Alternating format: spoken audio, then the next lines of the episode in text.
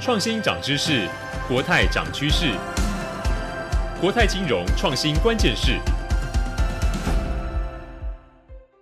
欢迎收听由国泰金控推出的《国泰金融创新关键是》Podcast 第四季的节目，我是数位时代的 James，很开心担任这一集的节目客座主持人。本节目是由国泰金控针对数位转型、金融创新所推出的 Podcast 节目，也是金融业第一个以金融创新为主轴的 Podcast 频道。我们会跟大家分享金融创新的最新发展趋势，国泰进行的金融创新的现在进行式，还有分享国内外的实际案例。让大家利用零碎时间快速掌握最新趋势，三十分钟听见创新未来。第四季进入全新的主题，我们要谈新场景、新伙伴。在进入正式节目开始之前，我们就先介绍这一集的节目来宾，跟大家打声招呼吧。我们首先欢迎的是国泰人寿数位保险战情室的谢佳璇 Melody。大家好，我是佳璇。紧接着邀请的是国泰人寿数位发展部罗正伦 Sam。大家好，我是 Sam。紧接着邀请的是国泰世华银行数位银行发展部沈佳慧 Athena。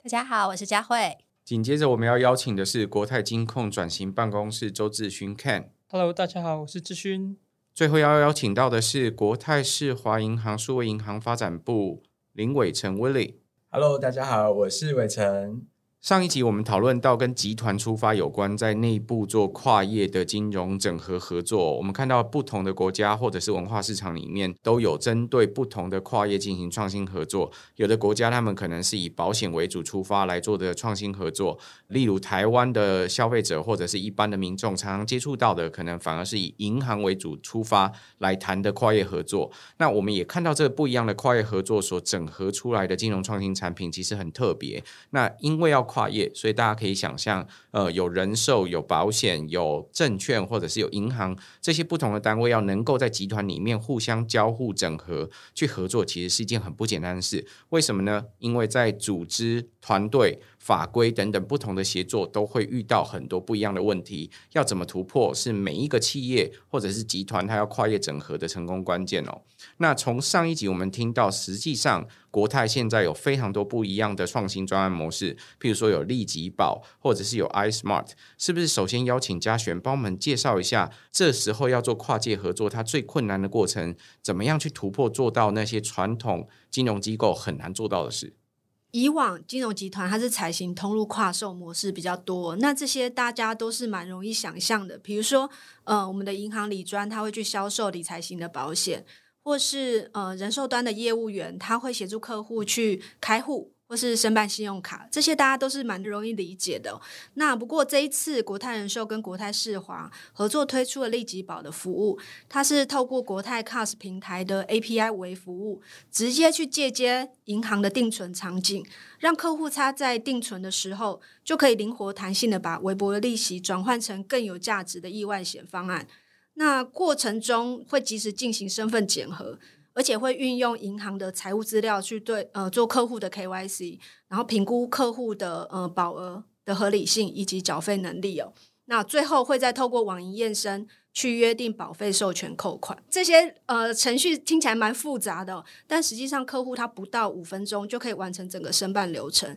所以呃整个流程是安全又迅速的。那这也是打破过去数位保险的一些框架。那像利己保这样一站式储蓄资息去转换成保险保障的机制啊，我们也获得那个经济部智慧财产局的认可，在去年四月的时候有拿到发明专利。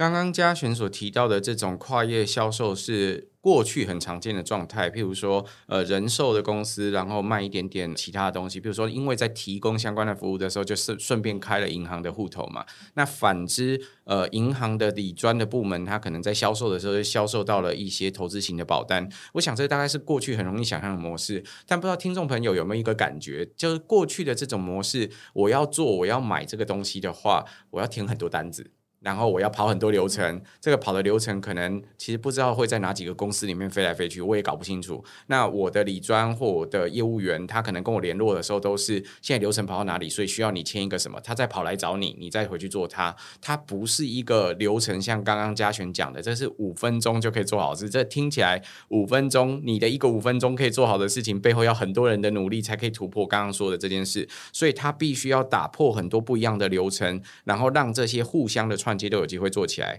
在集团内部，事实上不同的公司，对于朋友来说，大概会觉得说，都是你们公司不是吗？为什么你都有我的资料，但你做不到？但他其实旗下还有很多不同公司要进行各种的资料交换，或者是做业务相关的分析。如果没有设计好这相关的流程，可能还有各自泄露的风险啊，等等其他的考量。所以，我想对于各位来说，一个五分钟很简单的事情，其实背后是跨了两家以或以上的公司，突破了非常多的难题，才可以做好的这件事情。佳慧，你们在打破的时候，这个协作跟过去你们在做相关的流程或服务有什么改变吗？好，那呃，谢谢主持人。那我就以我们这次呃，就是推出和国泰人寿呃协作的这个 iSmart 的变额寿险来当一个例子说明好了。因为这个呃 iSmart 的变额寿险呢，其实是我们国内第一个把这个智能投资服务，还有刚才嘉璇有提到，可能有些像理专在销售这个投资型的保单哦，我们把它做一个结合。那有什么不同呢？因为我们可以看到说，过去的几年，其实呃各位听众可能也了解，包含我们国泰世华银行，或者是有一些。基金公司啊，或是其他的银行，其实有陆陆续续的去提供智能投资，或是呃，大家也可能听到的另外一个词是机器人的理财服务哦。不过这些都还只限说在连接到一般的基金或是 ETF 的投资哦。那这个时候，如果客户他同时也要兼顾他的保障需求怎么办？尤其这几年，其实大家可以看到，就是疫情之下，大家对保障其实意识是更加的明显敏感的哦。那通常如果有保障需求，还是要去回归到这些。传统统的保单来规划，那我们其实就想说，把这两者做一个结合，来做一个创新变革，让客户可以同时呢，呃，在满足投资的时候，还可以兼顾到他的一个寿险保障的需求，而且更重要的是，可以用更低的门槛，还有更低廉的费用来加入哦，然后让客户的负担更少。那透过这个智能投资的演算有什么好处呢？因为刚才其实就是嘉璇有提到说，有一些像类权委的保单啊等等的话，它其实是经理人全部操作。是是每个客户拿到一样的投资组合，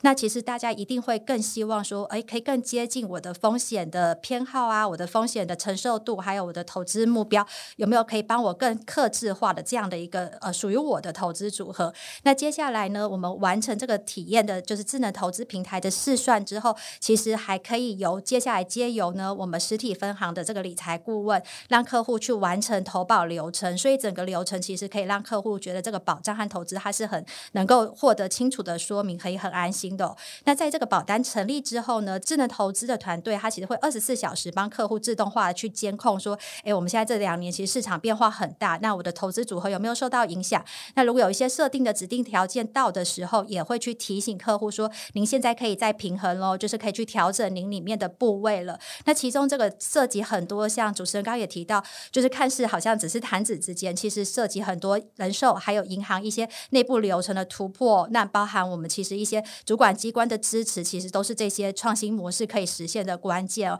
那和刚才嘉璇提到的立即保其实一样，我们其实在这项的创新也有得到这个经济部制裁局的一个新型专利的认可。那这也在体现了我们整个集团就是想要突破传统金融的这种创新能量。数位科技要做到能够让现代人接受，其实一个很重要的关键，可能在做自动化或者是智慧化。但它根本想要解决的问题是要降低门槛。降低门槛的意思是，过去其实做起来很困难，就是我们听到的很多不一样的 paperwork。刚刚说到想要可以智能化或想要可以个人化，听起来很容易，做起来很难，因为每一个人的需求可能都在在不同。那刚刚提到了，如果想要做这个 iSmart 的这个专案模式的话，事实上它就要结合投资，又要结合跟保险有关的服务。那投资，我们就想要一个投资组合，最好是可以根据我个人的需求，不管是我的风险啊、偏好，或者是我所理解的产业等等，我可以去做一些演算或安排。那可是，在保险的部分呢，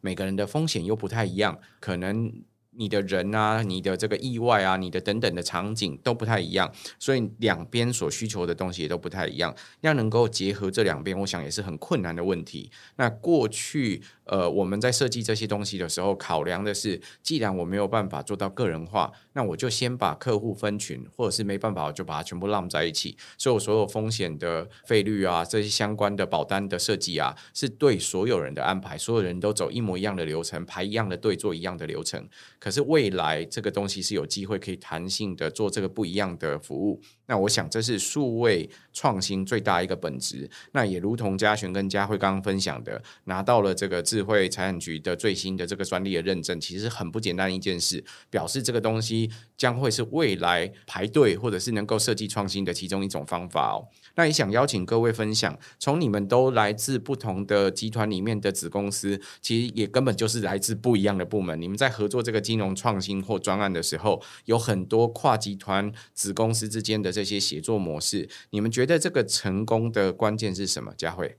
好，我其实觉得我们呢最大的一个成功的关键，首先其实还是回到说，我们要先能够抛开呃，就是过往的这种经营模式哦，因为人寿和银行其实都有很多年的这个服务的流程啊，或是设计产品的经验，但这些惯性其实在转型，尤其数位的一个革新中，其实要去打破的。那我们反而是呃，要实际的回到说，我们想帮客户去。为他们解决问题来做我们的一个核心出发哦。那我举一个实例，比如说刚才有提到这个 iSmart，像大家过去可能大家在投保保险的场景，可以回忆一下，大部分应该都是呃可能仰赖寿险的业务员啊，或者是呃银行的理专理财顾问做一个介绍。那如果您认为说，哎，我的人生阶段有变化了，或是我的投资需求有变化，要做调整的时候，我们通常也要再找上这些呃服务我们的业务员或理专来处理哦。但是其其实现在大家都非常忙碌，那我们也希望说，呃，透过这个结合智能投资的保险服务呢，同时也可以让客户可以在自己的电脑，或是大家拿出手机，呃，我想要查询我目前的一个部位啊、保障啊，我第一手的投资资讯，或是我想要试试看我适不适合这样的一个产品，我想先了解一下，那我可以在旁边没有任何像业务员或理专这种好像有一些销售的压力下，我可以自身的需要呢，我可以先输入，然后输入，比如说我目标想要投资多久啊，需要多少的一个风险承受度等等，我可以先去做一个在我们智能呃投资的平台上去体验哦，先试算。那这是完全没有任何的压力和费用的。那如果呃我看完之后觉得这个投组我有兴趣，我有呃需要，或是我有想要找一个真人来询问，我会比较放心的话，也可以直接在我们的智能投资平台上去预约我们分行的理财顾问哦，来进行后续的一些投保或是有任何的咨询。这个部分其实也降低其实。部分客户呢，他其实，在在最近市场比较震荡，可能对呃人为的操作会觉得有点不太信任的这种疑虑哦。那其实这一套模型呢，和数字是完全客观理性的，完全用量化的模型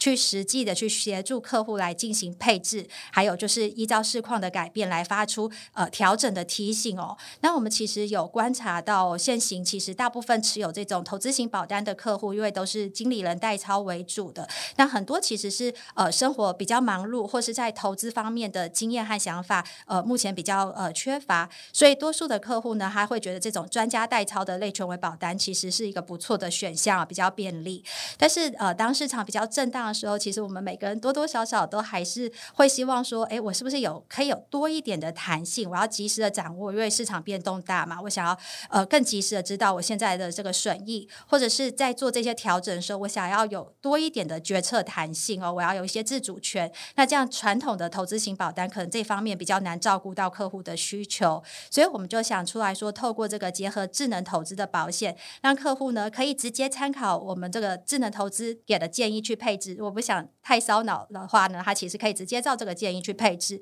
但如果有些想法的客户，他其实在我们模型建议的每一个资产类型哦，比如说每一种股票、每种债券下，他其实要连接的这些基金标的呢，其实客户可以有点像我们做衣服啊。什么的时候有一个微定制或微客制这样的一个服务，客户是可以去更换的哦，就是可以有挑选的权利，其实有更多的自主弹性。那收到说，哎，请您再调整这个投资组合的时候，客户也可以依照当时他的一个状况，或是跟李专进行讨论，来决定说要不要接受这一次的调整。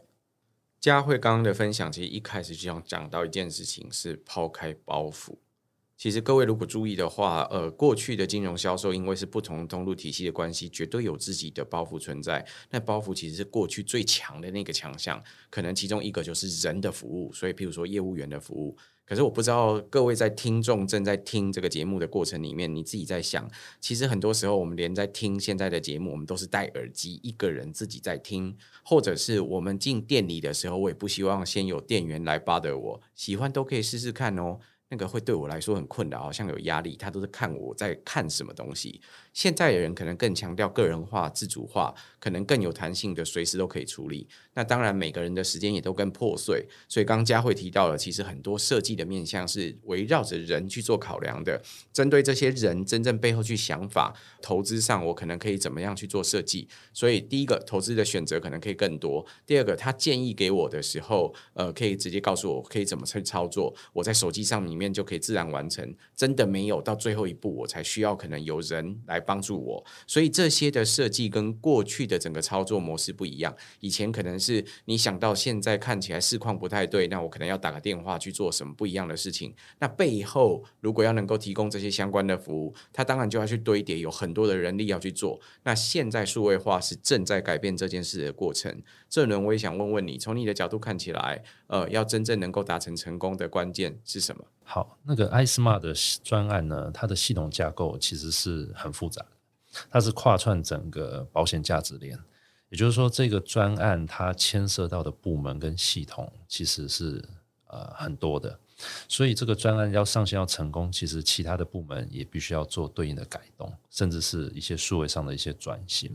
哦，所以在此很感谢国寿相关的部门很乐意去接受这样的一个创新。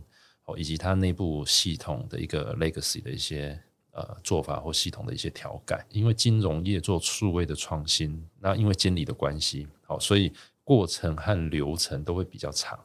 甚至是法规的要求也会对于一些使用者体验上面会有一些限制，所以持续性的一个热忱是必要的。也就是说，上面的过程你会遇到很多的困难，然后你就要想办法去。努力持续的突破，不会因为现在的做法或者是现在的解释方式就予以妥协，而是尽可能做到突破的最大值。那当然要合规，同时因为沟通的面向以及部门相当的多，所以沟通的一些技巧哦，让大家能够快速的达到共识以及愿意配合是很重要的。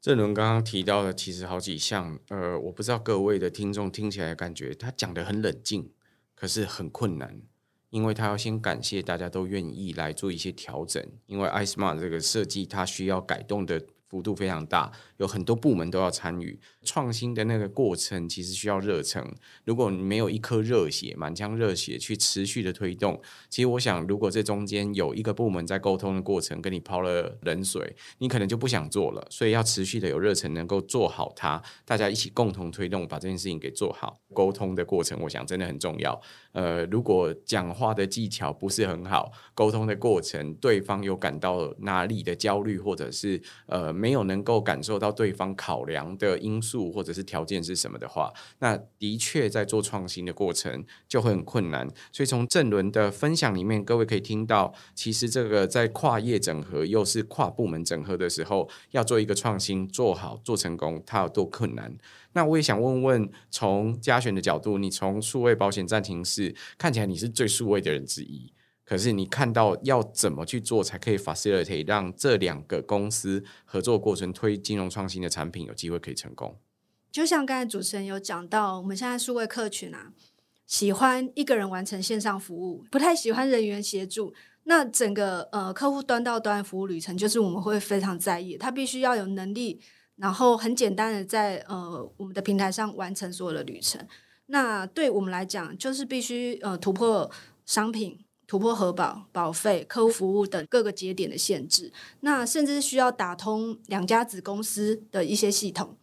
让客户可以更流畅的完成旅程。所以呢，在呃体验跟法规的天平上，我们要做更多的权衡。那像是以往啦，公司内部它都会透过正式公文的流程，那整个沟通过程它就会缺少互相理解跟对话的环节了。那只是说后来。整个战情室，因为战情室当然不可能只有数位保险战情室，我们战情室还蛮多个。那整个战情室它成立了法法风的门诊哦，那法法风就是法务、法尊跟风管人员。那我们再透过这个门诊，然后更有效率的协助团队跟呃所有的 BU 去沟通，然后一起敏捷实作，然后让整个呃公司跨串的流程会更顺利。事实上，呃，刚刚嘉璇提到的这个过程，就是一个很特别的事。呃，过去的公司里面要互相协调或沟通，要用的是公文，公文上面不会写为什么。你就算写小纸条，大家还是听看不懂或听不懂，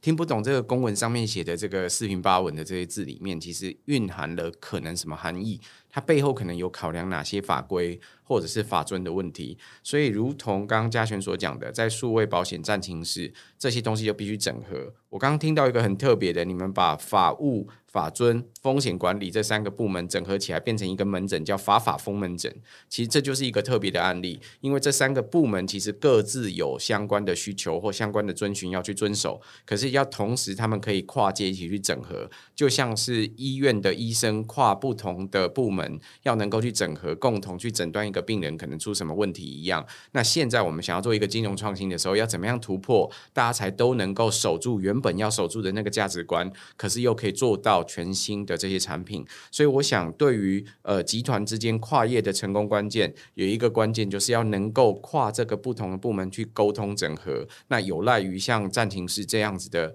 呃管理单位或者是组织，能够去运作，让大家可以有机会沟通。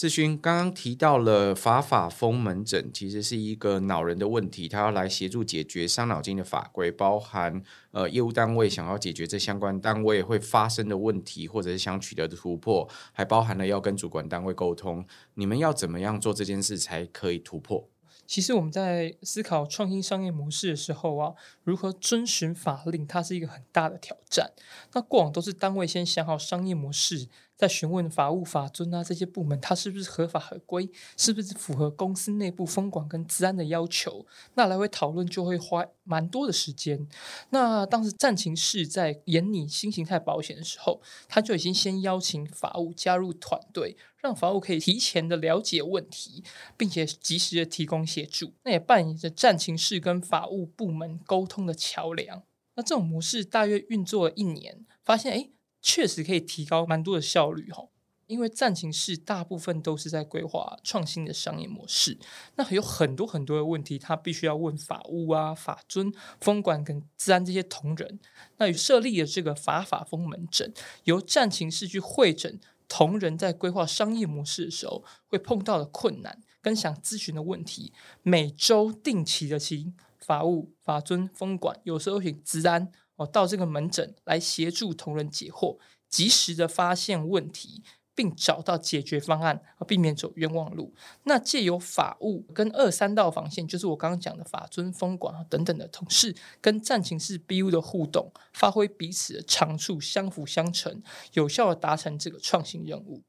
那接下来就是刚刚所提到的利吉保啊，iSmart。还有现在国泰已经呃上线一阵子，GluePins，还有介入照护等等，这些都有是在法法风门诊，大家有讨论过。那大多数的问题都是为了去要怎么样去让客户觉得更便利，去优化客户的体验。那要把一些相关的资料做传递使用。那如果这个资料涉及个人资料的时候，这时候就必须去看。它是不符合个资法的规定？那原则上要得到当事人同意才可以去做传递使用。那这时候法法风在协助规划的时候，就会提醒相关的风险。如果有违法或者作业风险的时候，我们就会协助调整。另外，在疫情发生之前，其实战情室的同仁就有先来询问过，说：“诶，我们业务员透过线上引导客户投保，透过视讯的方式去完成轻误轻签这种模式。”是否可行？那因为在法规上，其实会要求在业务员在招揽保险的时候必须轻误轻签。线上轻误轻签这件事，在这是远距办法定出来之前，其实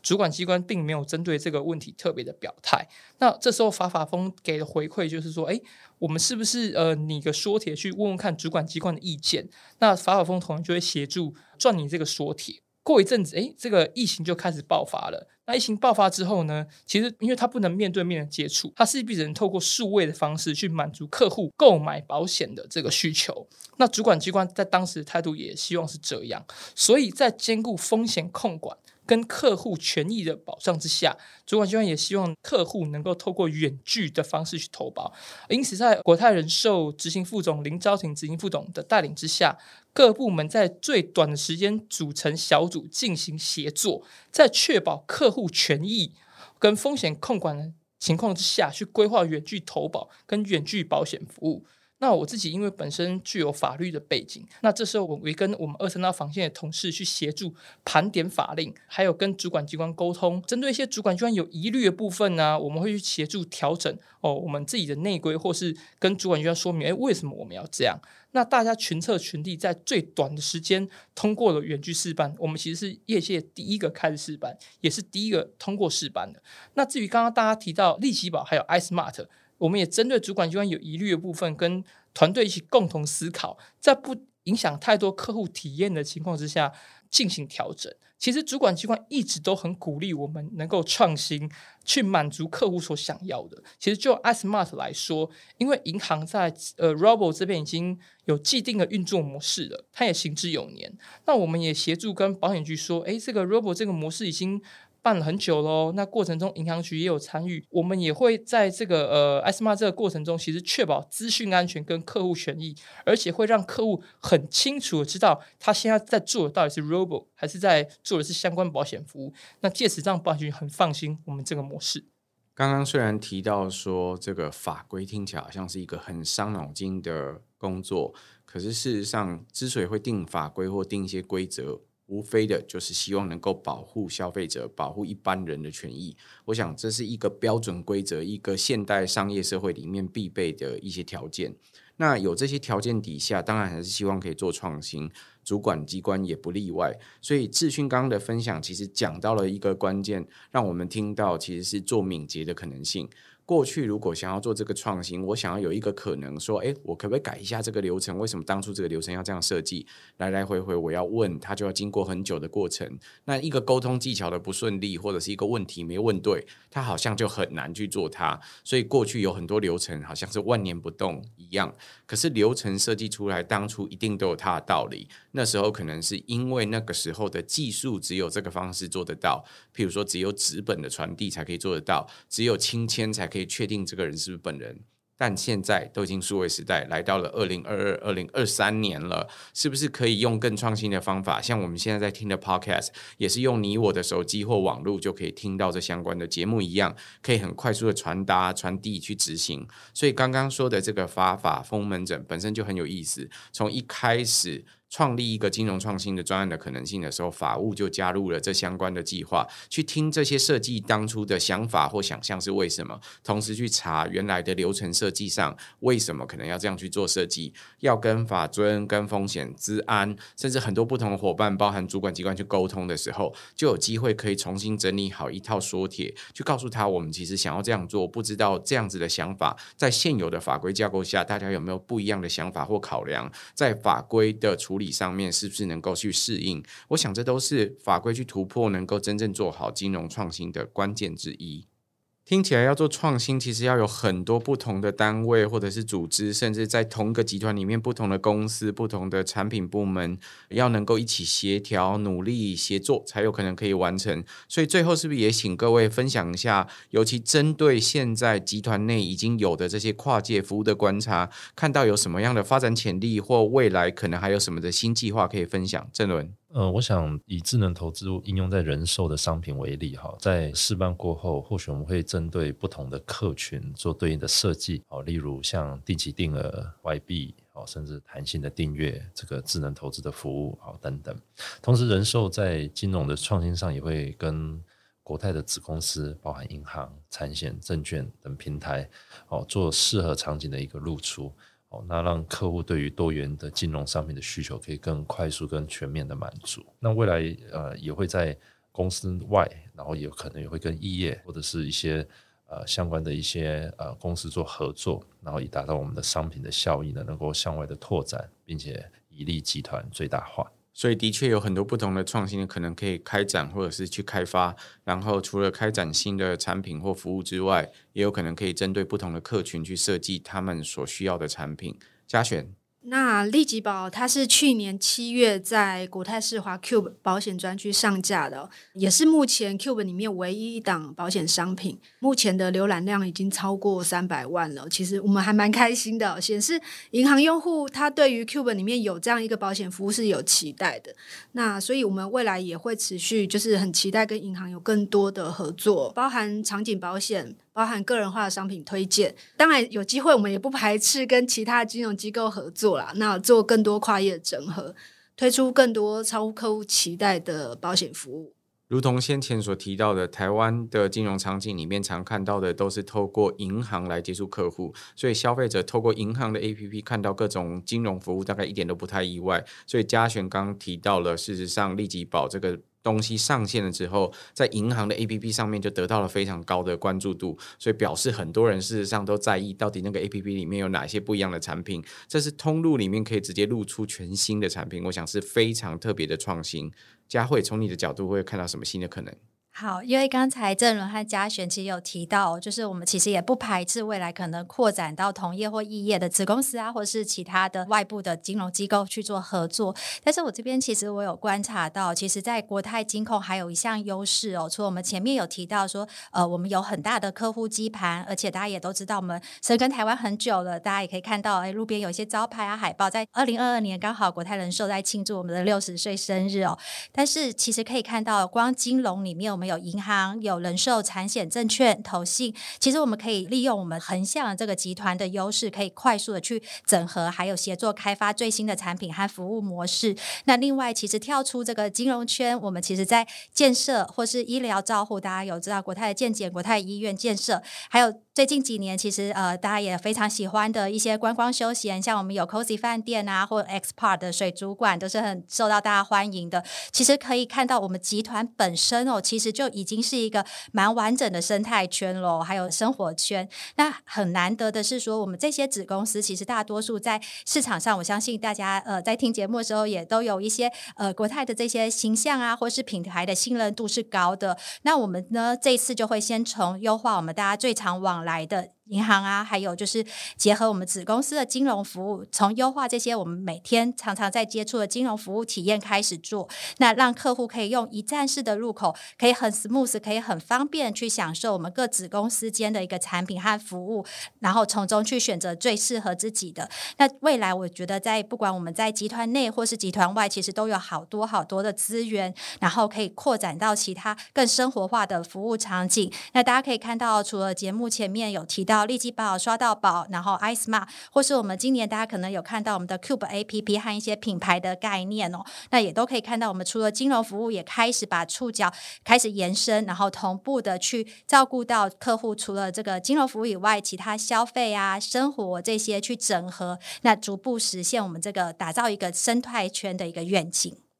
佳慧代表的是银行，在金融集团里面的服务里面，它可能是金融集团的领头羊之一。我们刚刚说，在台湾的市场里面看到的，呃，更多的消费者其实第一接触的跟金融服务有关的，可能都是银行服务，所以有银行服务的客户群基底，大概不是太意外的事。也提到了跨业，我们在这一集主要谈的都是金融集团的跨业，金融集团相关的都是金融相关的服务，讲到产险啊、人寿啊、呃证券啊、投信啊等等不一样的服务，但它都还在金融服务的范围里面。那更广泛的来说，人的食衣住行其实还有很多不同的需求，所以如同刚刚佳慧所提到的，事实上国泰旗下在集团内都还有很多不一样的 service，譬如说有建设、有医疗。或甚至有旅宿等等不一样的需求，我想这都是逐步的可以让大家在消费的旅程或过程里面可以接触到的面向。那这些面向除了累积大家不一样的数位足迹，